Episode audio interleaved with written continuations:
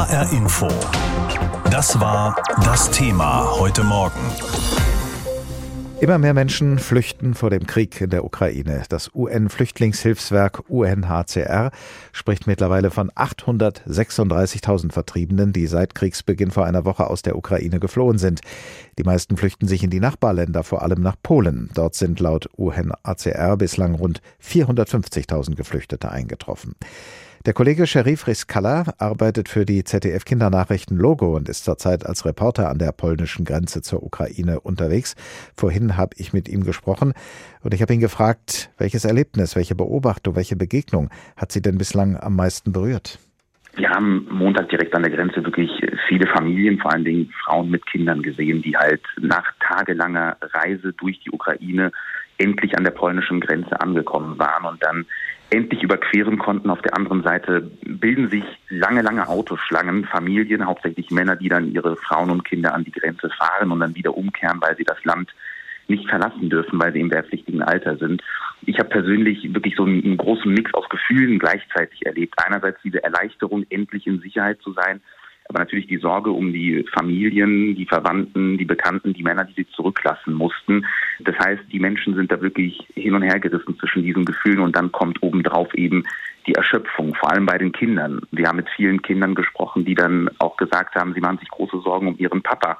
Der muss ja zurückbleiben. Und es ist schon bedrückend, wenn man sieht, dass diese Menschen innerhalb weniger Stunden einfach ihre wichtigsten Dinge in zwei, drei kleine Taschen packen mussten. Mehr hatte wirklich niemand dabei und auf ungewisse Zeit jetzt erstmal das Land und ihre Heimat verlassen mussten. Was erzählen diese Menschen über die Lage in dem Land, das sie verlassen haben und über die Umstände ihrer Flucht? Also alle durchweg, mit denen ich gesprochen habe, haben erzählt, dass ähm, sie halt Raketenangriffe, Bombenanschläge gesehen haben und gehört haben und das immer weiter näher kam und dass der ausschlaggebende Grund war, dass sie gesagt haben, wir müssen jetzt hier raus, wir müssen weg, wir müssen in Sicherheit und dass sie auch wirklich in den letzten Tagen dann durch die Flucht, weil viele waren in der Nähe von Kiew beispielsweise und dann ist es bis an die polnische Grenze ein Stück, dass sie da wirklich eine Art Tortur durchgemacht haben, weil bis an die Grenze zu kommen, das alleine ist eine Herausforderung, die man erstmal meistern muss. Und an der Grenze auf der ukrainischen Seite war, wie gesagt, ja, nahezu chaotische Zustände. Es waren so viele Menschen auf einmal, dass sich da wirklich teilweise tagelange Schlangen gebildet haben, um über die Grenze kommen zu können. Und da sind die Menschen, die hierher, also die wirklich hier ankommen, durch, im wahrsten Sinne des Wortes. Wie läuft denn dann die Versorgung auf der polnischen Seite der Grenze? Sind äh, genügend Hilfslieferungen aus Deutschland und anderen westlichen Ländern zum Beispiel schon eingetroffen und können die eingesetzt werden? Ja, also ich, ich muss wirklich sagen, ich bin beeindruckt über die Leistungen der polnischen Behörden und der Polen insgesamt hier wie schnell sie das überhaupt organisiert haben. Meine Kollegen, die zwei Tage vor mir angereist sind, haben äh, erzählt, dass an der Grenze wirklich in den ersten zwei Tagen es deutlich, deutlich chaotisch war. Und als wir Montag dort gedreht haben, war schon alles organisiert. Die Menschen wurden direkt in Busse gesetzt, die wurden sogar an der Grenze mit Bussen abgeholt, in Aufnahmezentren gebracht damit halt eben nicht wie an den ersten beiden Tagen die Menschen alle zur Grenze stürmen, um ihre Bekannten, Verwandten und Liebsten abzuholen, bei denen sie dann erstmal unterkommen können. Das heißt, in Polen wurde schnell organisiert, die Aufnahmezentren, da gibt es mehrere. Da gibt es Essen, Trinken, warme Klamotten, die sind ja wirklich Minustemperaturen teilweise. Und die Menschen bekommen wirklich das Nötigste. Babynahrung ist ein Thema.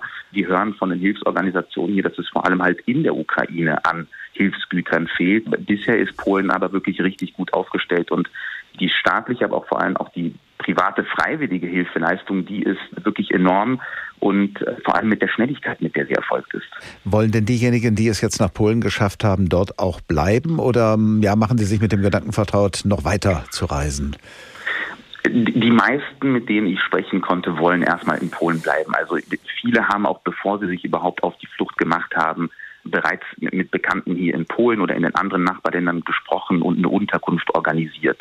Das ist wirklich die große Mehrheit. Viele wollen dann weiter zu anderen Bekannten, die beispielsweise in Deutschland sind, bei denen sie dann erstmal unterkommen können. Das heißt, die Ukrainerinnen und Ukrainer sind in der Hinsicht tatsächlich sehr, sehr gut organisiert. Diejenigen, die gar keine Unterkunft haben und auch nichts organisieren konnten, weil sie beispielsweise einfach niemanden hier kennen, die kommen in staatlichen Aufnahmezentren erstmal unter, bis geguckt wird, wo sie hin können. Und was auch beeindruckend ist, es gibt ja Hotels oder auch Menschen, die einfach sagen, hey, ich habe ein Zimmer, das ist frei, ihr könnt gerne bei mir unterkommen. Dann stehen halt wirklich Menschen vor diesen Aufnahmezentren mit Schildern und sagen, nehme vier Personen auf und dann werden sie bei diesen Menschen erstmal unterkommen. Und der große Einsatz der Menschen hier, dass sie einfach wollen, dass diese Menschen, die wirklich diese Tortur hinter sich äh, gebracht haben, endlich zur Ruhe kommen können und erstmal durchschnaufen können, weil das waren wirklich anstrengende Tage, die die alle hinter sich hatten.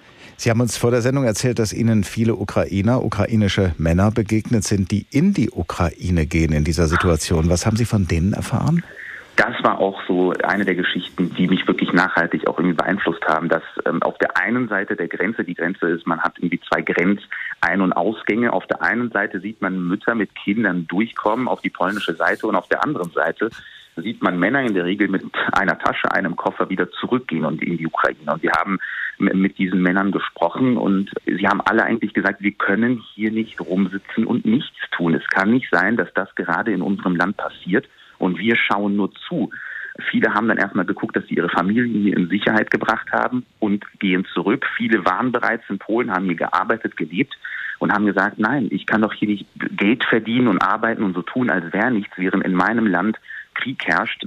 Und die allermeisten wollen zurückgehen, sich der Armee anschließen und sie sagen, wenn wir dort nicht genommen werden, wenn wir nicht mitkämpfen können, dann gucken wir, wie wir anders mit anpacken können. Aber nichts tun, das ist für uns keine Option. Diejenigen, die die Ukraine besetzen, würden nur eines bekommen, eine solch heftige Gegenwehr, dass sie sich für immer daran erinnern, dass wir das unsere nicht hergeben. Das hat der ukrainische Präsident Volodymyr Zelensky vergangene Nacht in einer Videobotschaft gesagt. Und dazu passt, dass die russischen Truppen erst jetzt, genau eine Woche nach Beginn ihrer Invasion, die erste ukrainische Großstadt erobert haben, die Stadt Cherson im Süden des Landes in der Nähe der Halbinsel Krim. Heute früh habe ich mit Marta Wilczynski, unserer Korrespondentin in Moskau, gesprochen und ich habe sie gefragt, was hören Sie denn über diese Eroberung und über die Art und Weise, wie die russischen Truppen die Stadt nun in Besitz nehmen und darüber, wie es den Menschen dort jetzt ergeht? Also wir haben tatsächlich keine neuen Meldungen, wie es in der Stadt selbst aussieht. Wir haben nur diese Bestätigung, dass sie jetzt in Händen des russischen Militärs ist. Äh, allerdings hat bereits gestern der, ähm, der Bürgermeister von Herson dazu aufgerufen, einen sogenannten grünen Korridor zu erschaffen, um die Toten und Verletzten aus der Stadt bringen zu können. Und allein das zeugt ja davon, dass sie hart umkämpft gewesen ist, aber eben auch um die Menschen zu versorgen, die weiterhin in dieser Stadt bleiben äh, wollen oder müssen mit Lebensmitteln, aber auch mit Medikamenten. Er selber äh, sprach und spricht von einer drohenden humanitären Notlage. Mehr denn je umkämpft ist wohl auch die Hafenstadt Mariupol, ebenfalls im Süden nahe der Krim und auch für die Hauptstadt Kiew wird es immer enger. Welche Nachrichten hören Sie von dort? Also aus Mariupol bekomme ich mit, dass die Menschen da immer häufiger und immer länger auch in den Kellern, in den Luftschutzbunkern ausharren. Also ich habe eine Bekannte, die anfangs noch in ihrer Wohnung geblieben ist, äh, nur dann eben vermehrt im Hausflur gesessen hat, weit weg von den Fenstern. Mittlerweile kriege ich mit, dass sie auch nur noch im Keller des Hauses sich aufhält, eben in der Angst, dass dann doch äh, Raketeneinschläge sie und ihren Sohn treffen könnten. Und wir bekommen auch gerade eine neue Meldung Meldung, dass wohl äh, Landetruppen auf dem Weg in die Hafenstadt Odessa sind. Auch eine Großstadt, eine, eine für die Ukrainer sehr wichtige, sehr traditionsreiche Stadt. Und ja, also es gibt einfach in vielen großen Städten weiterhin Beschuss, weiter Kampfhandlungen. Man geht einfach davon aus, dass das russische Militär seine Operationen so weiter ausweitet. Der ukrainische Präsident Zelensky hat in seiner schon erwähnten Videobotschaft über die russischen Angreifer gesagt, sie werden hier keinen Frieden haben, sie werden hier kein Essen haben, sie werden hier keine Ruhe ruhige Minute haben. Wir sollten über diesen Präsidenten sprechen. Was leistet er alles in diesen Tagen?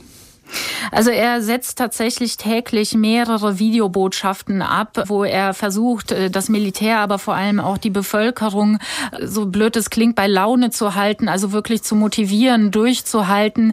Eine Journalistenkollegin, die in Kiew noch immer ist, hat die Tage getwittert, dass sie in einem Bunker saß mit verschiedenen Leuten und irgendwer hat so eine Rede Zelenskis eingeschaltet und das sei so ein, ein Moment der Hoffnung gewesen, wo wirklich alle sich einig waren, dass es ihnen hilft in diesen schweren Stunden, dass er die richtigen Worte findet. Sie selber hat gesagt, dass sie ihn nicht gewählt hat und ihn auch nie für einen guten Präsidenten gehalten hat. Aber jetzt in diesen Momenten sei er derjenige, wo die Menschen tatsächlich Hoffnung schöpfen könnten. Zelensky sagt in seiner Videobotschaft auch, dass sich der moralische Zustand der russischen Armee verschlechtere, dass viele russische Soldaten gar nicht wüssten, warum sie überhaupt in der Ukraine sind, dass fast 9000 von ihnen schon umgekommen seien und täglich russische Soldaten gefangen genommen würden. Ist das, was Zelensky da sagt über den moralischen Zustand der russischen Truppen, ist das mehr als nur eine Durchhalteparole? Das ist absolut schwer zu überprüfen. Wir befinden uns nun einmal im Krieg und so wie Zelensky seine Bevölkerung motivieren will, will er natürlich auch die russische Seite demotivieren. Das heißt, wir können diese Zahlen an Toten nicht prüfen.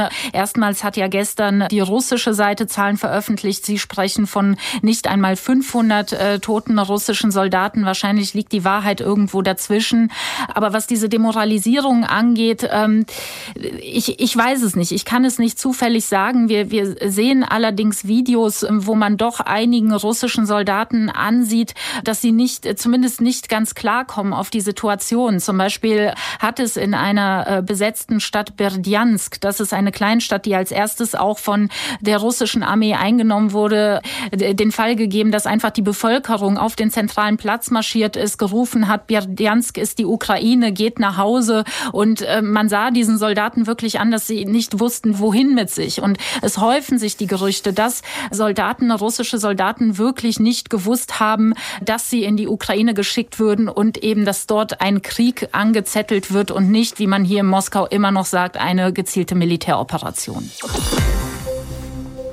Die EU-Kommission in Brüssel will, dass den Kriegsflüchtlingen aus der Ukraine in der EU schnell Schutz gewährt wird. Darüber, wie dieser Schutz im Detail aussehen soll, beraten heute die Innenministerinnen und Minister der EU-Länder und mit dabei ist natürlich die Bundesinnenministerin Nancy Faeser von der SPD. Mit ihr habe ich heute Morgen gesprochen.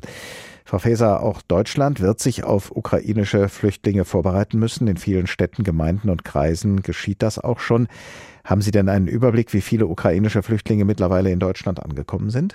Ja, wir haben zumindest eine Einschätzung der Bundespolizei, wie viele Geflüchtete mittlerweile in der Bundesrepublik angekommen sind. Aber da reden wir noch von sehr geringen Zahlen. Wir gehen im Moment von circa 6.000 bis 7.000 Geflüchteten aus. Viele sind im Moment auf dem Weg, wenn sie aus der Ukraine fliehen, in Polen zu Familienangehörigen, zu Freunden, zu Bekannten, die in Polen wohnen. Wir gehen von etwa 1,5 Millionen Staatsangehörigen der Ukraine in Polen aus, die die dort dauerhaft leben. Wie viele Geflüchtete dann jedes EU-Land aufnehmen kann und will, das wird heute Thema bei Ihrem Treffen mit Ihren EU-Amtskolleginnen und Kollegen sein. Was werden Sie denn für Deutschland anbieten? Nein, heute geht es nicht um die Frage, wer wie viele Geflüchtete aufnehmen will, sondern heute geht es um die Frage, wie können wir schnell und unbürokratisch helfen. Die Menschen sind ja vor einer absoluten humanitären Katastrophe durch diesen furchtbaren Angriffskrieg von Putin. Und da geht es heute darum, dass wir eine Richtlinie in Gang setzen, dass überall innerhalb der EU die gleichen Aufenthaltstitel gelten, nämlich dass, wenn die Geflüchteten kommen, sie sofort einen Aufenthaltsstatus von einem Jahr bekommen, auch arbeiten können in den Mitgliedstaaten und dann gegebenenfalls um zwei Jahre verlängert werden kann. Zu diesem Zweck soll ja wohl eine Richtlinie aktiviert werden, die es schon äh, seit den 90er Jahren gibt, die eben genau das ermöglicht, was Sie gerade geschildert haben. Rechnen Sie denn damit, dass sich da alle Innenministerinnen und Minister einigen können auf die Aktivierung dieser Richtlinie und auf die Bedingungen, die Sie genannt haben? Ich glaube schon, dass wir eine Einigung darüber hinbekommen, dass diese Richtlinie in Gang gesetzt wird. Über die Modalitäten könnte ich mir vorstellen, kann es nochmal Diskussionsbedarf geben, aber ich hoffe, dass wir den in den nächsten Tagen ausräumen, weil jetzt geht es darum, schnell unbürokratisch humanitär zu helfen. Und da wird sich äh, die Bundesregierung und Sie in Persona natürlich schon Gedanken machen müssen, auch wenn das vielleicht heute noch kein Thema ist, äh, welchen Beitrag Deutschland dann leisten wird, wenn es wirklich dann daran geht, Flüchtlinge aufzunehmen. Deshalb haben Sie äh, schon sich eine Größenordnung überlegt, was Deutschland, ähm, ja, 2015 waren es mehr als eine Million Geflüchtete, die aufgenommen wurden. Kann Deutschland eine solche Größenordnung nochmal schaffen? Wir können im Moment noch nicht absehen, wo die Geflüchteten hingehen. Wir haben sehr viele ukrainische Staatsangehörige, die beispielsweise in Spanien und in ähm, Italien arbeiten, so dass wir wissen, dass viele dort auch hingehen werden. Es gibt natürlich ganz, ganz viele Verbindungen und Kontakte. Verwandte holen auch an den Grenzen im Moment zur Ukraine ihre äh, Freunde, Bekannte äh, ähm, und äh, Angehörige ab. Und deswegen können wir das noch überhaupt nicht abschätzen. Diese Richtlinie ist ja in Gang gesetzt worden in den 90er Jahren, wie Sie richtigerweise gesagt haben, wegen des Bürgerkrieges im ehemaligen Jugoslawien. Und jetzt ist das erste Mal, dass ähm, die europäischen Staaten das heute in Gang setzen werden. 2015, als viele Menschen vor allem aus Syrien, Afghanistan und dem Irak in die EU kommen wollten, da haben sich die EU-Länder auf einen Schlüssel zur Verteilung geeinigt. Dennoch haben sich damals einige EU-Länder wie Polen und Ungarn geweigert, äh, Flüchtlinge aufzunehmen. Jetzt sind die dortigen Regierungen bereit, Geflüchtete aus der benachbarten Ukraine sehr wohl aufzunehmen. Äh, Kommt es in der EU also tatsächlich auf die Herkunft von Geflüchteten an? Das will ich ehrlich gesagt nicht hoffen. Ich glaube, dass jetzt die Situation ähm, mit der humanitären Hilfe von allen europäischen Staaten deshalb so groß ist, weil es Krieg in Europa ist. Es ist eben sehr, sehr nah dran und alle sehen die große humanitäre Katastrophe durch diesen ähm, völkerrechtswidrigen Angriffskrieg. Und ich glaube, das verändert. Ich habe aber auch die Hoffnung, dass man jetzt sieht, dass man sich europäisch einigen muss in solchen Fragen und dass das auch künftig dann ähm, von allen allen Staaten so gesehen wird, dass wir gemeinsam in der Asylpolitik in Europa vorangehen müssen. Während russische Bomben auf Kiew oder Kharkiv fallen, ist es in Tschernowitz, auf ukrainisch Tschernwitski, vergleichsweise ruhig, ja sogar friedlich. Die Stadt liegt im Westen der Ukraine, in der Nähe der Grenze zu Rumänien. Es fallen keine Bomben, aber der enorme Schock, den der russische Angriff ausgelöst hat, sitzt trotzdem tief und täglich kommen Zehntausende erschöpfter Menschen als Flüchtlinge in die Gegend. Denn Tschernowitz ist auch Ausgangspunkt für den Grenzübertritt in Richtung Rumänien. Männer zwischen 16 und 60 dürfen allerdings zurzeit nicht aus der Ukraine ausreisen, weil sie als Soldaten gebraucht werden. Und so ist Tschernowitz auch ein Ort, an dem sich Väter, Brüder oder Ehemänner von ihren Familien verabschieden. Unsere Korrespondentin Andrea Beer erzählt uns nun von einer Frau in Tschernowitz, die ausreisen könnte, es aber nicht tut. Sie heißt Irina und sie stammt aus Russland. Schon 2014 hat sie ihr Heimatland verlassen aus Solidarität mit der Ukraine und sie will ihre neue Heimat jetzt nicht im Stich lassen. Дозволено. Im Zentrum von Tschernowitz springt die Fußgängerampel auf grün. Eine braunhaarige Dame mit dunkler, runder Sonnenbrille geht hinüber auf die andere Straßenseite und bleibt dann bereitwillig stehen. Die Situation ist einfach schrecklich. Vor allem der erste Tag war schlimm. Sie lässt den Blick schweifen über den berühmten großen Rathausplatz der bekannten Stadt in der Bukowina, in der Dichter wie Paul Celan und Rose Ausländer geboren sind. Ihr ist schwer ums Herz. Ehrlich gesagt, ich bin Russin mit russischem Pass und wohne hier mit einer ukrainischen Aufenthaltsgenehmigung. Ich bin nach den Maidan-Protesten hierher gekommen, nachdem ich gesehen habe, wie Militärtechnik durch meine Stadt in Russland gefahren worden ist. Da hat mein Herz geblutet. Ich bin gegangen und ich habe geweint. Die Maidan-Proteste brechen 2013 aus, als der damalige ukrainische Präsident Viktor Janukowitsch ein lang verhandeltes Assoziierungsabkommen mit der EU doch nicht unterschreibt, auf Druck aus Moskau. Putin-Freund Janukowitsch muss die Macht in der Ukraine zwar am Ende abgeben, doch Russland annektiert die ukrainische Halbinsel Krim und im Donbass bricht ein blutiger Krieg aus. Zwischen russlandtreuen Separatisten um Donetsk und Luhansk und der ukrainischen Armee. Die aufgewühlte Irina verlässt damals nicht nur ihr Heimatland Russland, sondern in der Ukraine möchte sie auch etwas tun. Sechs Monate lang pflicht sie Tarnnetze für die ukrainische Armee und näht Schutzkleidung. Heute war ich in diesem freiwilligen Zentrum von damals und sie warten dort gerade auf die Lieferung von Netzen. Dann können wir wieder Tarnnetze flechten. Das ist ein spezieller Schutz für Militärtechnik. Ich leiste jede Art von Unterstützung, auch moralische. Ich mache alles, was ich kann. Страшно, неприятно. Es ist fürchterlich unangenehm für mich. Ich hasse die Führung unseres Landes. Putin ist viel zu lange im Amt.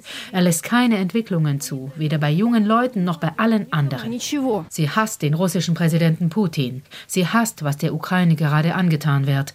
Aber dennoch sieht sie sich als Brücke zwischen ihren Freunden in Tschernowitz und denen, die sie in Russland immer noch hat, wo sie viele Jahrzehnte lang gelebt hat, wo sie miterlebt hat, wie Menschen ohne Presse- und Meinungsfreiheit die Orientierung Orientierung verlieren. Eine Freundin von mir wohnt in Russland und sie sagt, Ira, ich weiß von nichts, erzähl doch mal, was bei euch passiert. Ich habe ihr gesagt, Miroslava, man bombardiert uns. Es sind nur ein paar Städte, die nicht angegriffen werden. Und sie sagt, dass sie hören, dass die Russen uns befreien und nicht angreifen. Sie verdrehen die Wahrheit und erzählen alles genau umgekehrt, dass die Ukraine kapituliert. Die Russin Irina aus dem westukrainischen Tschernowitz, sie wirkt ganz ruhig ruhig, als sie das alles sagt, als habe sie es hundertfach durchdacht und ihr Entschluss steht fest. Meine Position ist absolut klar und auch meine Tochter teilt sie. Wir möchten beide auf den russischen Pass verzichten. Unsere Geduld ist am Ende. Nur eines, das zerreißt die 56-Jährige noch. Ihr Sohn lebt nach wie vor in Russland und sie fürchtet, dass er kämpfen muss in der russischen Armee gegen ein Land, das nun ihre Heimat ist. Die Ampel auf dem Rathausplatz. Sie ist von grün auf rot und wieder auf grün gesprungen. Und Irina geht weiter. Die Russin aus Tschernowitz, die am nächsten Tag Fotos schicken wird, auf denen sie Tarnnetze knüpft für die ukrainische Armee. Viele von denen, die seit Beginn der russischen Invasion aus der Ukraine flüchten, versuchen im Nachbarland Polen Zuflucht zu finden. So viele, dass sich an den Grenzposten lange Schlangen bilden und es Stunden dauert, bis die Flüchtenden die Grenze passieren können. Ein Fernsehteam der ARD war gerade im polnisch-ukrainischen Grenzgebiet unterwegs und unser Korrespondent Jan Palokat schildert uns, was sich dort abspielt. Warszawa, Warszawa, Warszawa, Warschau, ruft einer den Ankommenden zu. Ein anderer bietet Suwałki an, im Nordosten des Landes. Mit Pappschildern sind sie gekommen aus dem ganzen Land an den Grenzübergang Kroschenko, um Flüchtlinge aus der Ukraine aufzunehmen. Magdalena Stachowska sagte dem AD-Fernsehen, wir sind aus Krakau gekommen und haben Spenden mitgebracht. Und wir wollen, wir können jemanden nach Krakau mitnehmen. Wir haben drei Plätze frei. Nach wie vor haben die meisten Flüchtlinge aus der Ukraine ein klares Ziel vor Augen. Zu Landsleuten in Polen oder anderen Ländern in der EU wollen sie. Und zigfach kommen diese selbst an die Grenze gefahren, um ihre Angehörigen aufzunehmen. Diese Mutter wartet schon seit Tagen auf ihre Tochter, die mit einer Freundin allein auf der Flucht sei. Meine Tochter ist erst 16 Jahre alt. Sie ist schon den zweiten Tag an der Grenze. Sie isst nichts, sie schläft nicht. Es ist minus zwei Grad da draußen. Man hat ihr den Zutritt in einen Bus verweigert, denn es wurden nur ganz kleine Kinder eingelassen. Sie müssen jetzt wieder zwei Tage anstehen. Sie sind 30 Kilometer zu Fuß gegangen und unsere lassen sie nicht durch, nicht die Polen. Unsere halten alleingelassene Kinder zurück.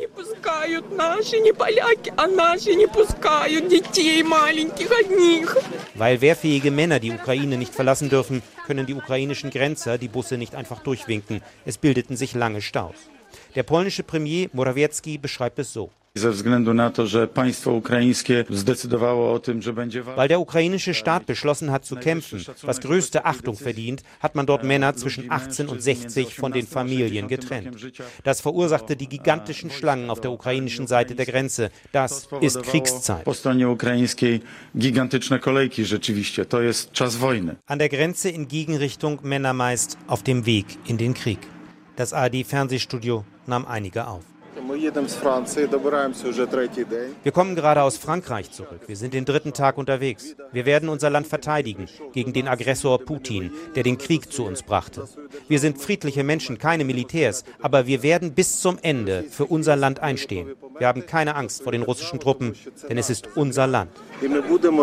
Meine Familie wohnt in Kirovohrad. Ich werde zunächst zu ihr gehen, mich vergewissern, dass alles in Ordnung ist. Und dann werden wir der Territorialverteidigung beitreten und unsere Städte verteidigen. Bei mir ist es Schmerz und Enttäuschung über das russische Volk, das Putin unterstützt hat, den Krieg. Alexander und ich sind keine Berufssoldaten. Wir sind ganz normale Menschen, aber bereit, unserem Land zu helfen. Viele Ukrainer verabschieden sich derzeit von ihren Nächsten, manche lassen Kinder zurück. Der polnische Privatsender TVN zeigte einen kleinen Jungen an der Grenze. Papa ist in Kiew geblieben. Er wird unseren Helden helfen, unsere Armee. Vielleicht wird er auch kämpfen. Derweil meldete das polnische Innenministerium, die ukrainische Seite habe die Grenzprozeduren vereinfacht. Die Menschen kämen jetzt zügiger ins Land. HR Info. Das Thema. Wer es hört, hat mehr zu sagen.